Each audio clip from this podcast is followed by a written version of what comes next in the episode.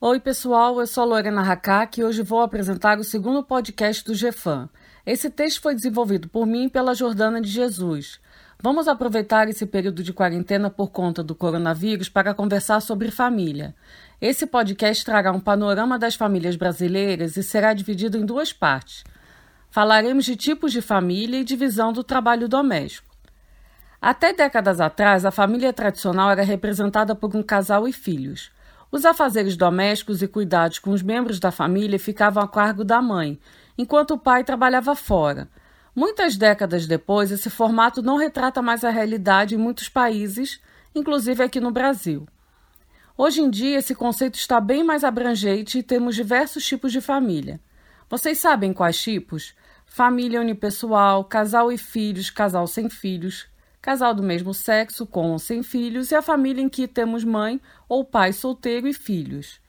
No Brasil, segundo a Pesquisa Nacional por Amostra de Domicílios Contínuo, a PNAD de 2018, feito pelo BGE, as famílias são divididas da seguinte forma: 6% delas são compostas por uma única pessoa, dessas 46% têm mais de 60 anos. Vamos focar, a partir de agora, nas famílias em que as pessoas têm entre 18 e 45 anos. Nesse grupo, o nível de escolaridade é maior entre as mulheres. Elas são cerca de 60% dos indivíduos com nível superior. As mães solteiras representam 93% das famílias com um único responsável e filhos. Na maior parte das famílias, os homens ainda são chefes. 58% dos chefes de família são homens e 42% são mulheres. Em 2001, eram 77% e 23%, respectivamente. Houve um aumento importante na proporção de mulheres chefes de família, o que pode ser uma consequência do aumento da participação das mulheres no mercado de trabalho, de 52% em 2001 para 71% em 2018. Observando as horas gastas em todos os trabalhos remunerados, geralmente feitos fora de casa, os homens, na média, trabalham 43 horas por semana, enquanto as mulheres trabalham 37 horas e meia. Analisando as pessoas com ensino superior, essa diferença diminui um pouco. Os homens, na média, mantêm as 43 horas por semana, enquanto as mulheres trabalham 38,5, uma hora a mais. Por que existe essa diferença? Que outro tipo de trabalho as mulheres podem fazer que as impeça de trabalhar mais tempo no seu trabalho remunerado? Uma possibilidade são as horas gastas no, nos afazeres domésticos, inclusive cuidado de crianças e de idosos. Outro dia, numa conversa entre amigas, uma delas perguntou se os respectivos maridos ajudavam nas tarefas de casa. E eu logo perguntei: ajudavam?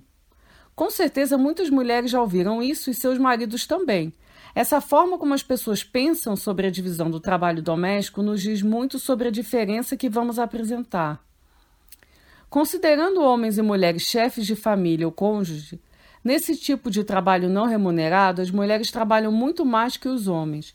Em 2001, eram 32 horas por semana para as mulheres e apenas 5 em média para os homens.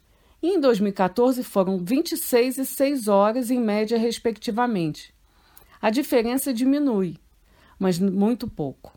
Então, 1. Um, mulheres fazem quatro vezes mais trabalho doméstico que homens. E dois, ainda que a participação dos homens tenha aumentado, ela segue insuficiente para o autocuidado, que continua dependendo do trabalho fe feminino. Olhando as pessoas ocupadas e desocupadas, a diferença é a seguinte: em 2001, homens desocupados trabalham 9 horas por semana, em média, enquanto as mulheres desocupadas 43. Entre os ocupados, essa diferença ficou, em média, em 5 e 26 horas, respectivamente. Em 2018, o IBGE divulgou esses dados compilados de afazeres domésticos e cuidados com membros da família, com pessoas de 14 anos ou mais, e a média de horas semanais foi de 21,3 horas contra 11 dos homens. Outro dado interessante é a média de horas trabalhadas entre pessoas ocupadas, 18,5 e 10,3, respectivamente. Agora, entre os desocupados, a diferença é enorme: 24 e 12 horas.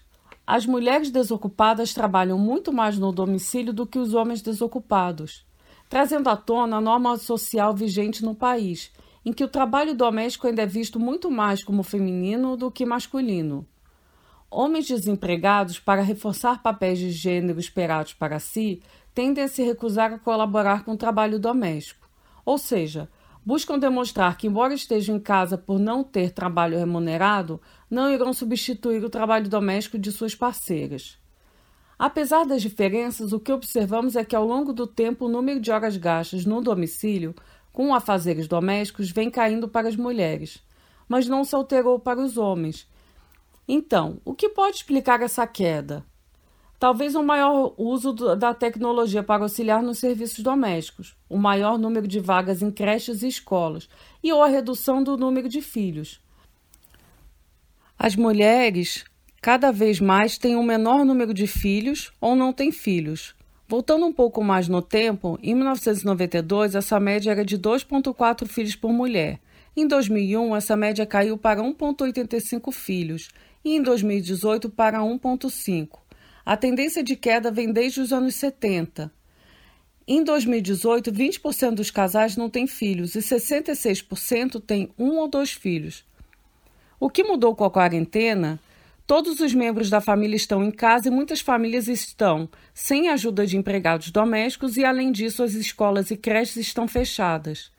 Também, como efeito do isolamento, as mulheres têm podido contar menos com as redes informais que as auxiliam no cuidado de crianças, como avós, tias, vizinhas, sobretudo entre as camadas mais populares, onde as mulheres negras são maioria. A grande dúvida é a seguinte: será que essa diferença de gênero nas horas gastas nos afazeres domésticos e cuidados com membros na família tende a aumentar ainda mais durante a quarentena? Observando a tendência desde 2001, é possível que sim, já que, na média, os homens não tiveram um aumento de horas gastos nesses afazeres. E como os trabalhos domésticos na quarentena só tendem a aumentar, dado que as escolas estão fechadas e muitos empregados domésticos babás não estão trabalhando, isso pode acarretar uma sobrecarga ainda maior de trabalho para as mulheres. Elas, além desse aumento nos afazeres domésticos, cuidados com a família e ajudar os filhos com o ensino à distância, não podem parar o seu próprio trabalho. Essa sobrecarga pode dificultar seu trabalho profissional em casa. Esse efeito pode, de um lado, atrapalhar muitas mulheres que estão no mercado de trabalho e se sentem sobrecarregadas e que podem, por isso, decidir tirar uma licença de trabalho. Podem também serem pior avaliadas por seus pares, dada a discriminação com mulheres que conciliam esferas pública e privada. Por outro lado, muitos trabalhos poderão ser feitos por home office, e, dada a experiência durante a pandemia, pode levar algumas empresas a adotar essa prática em tempo parcial ou total, em algumas profissões, o que ajudaria muitas mulheres a dividir melhor seu tempo, principalmente depois da maternidade. O salário seguiu o mesmo? Bem, isso é uma outra conversa. Gostou? Então entre na nossa plataforma e acesse nossos trabalhos www.gfam.com.br. Até o nosso próximo podcast.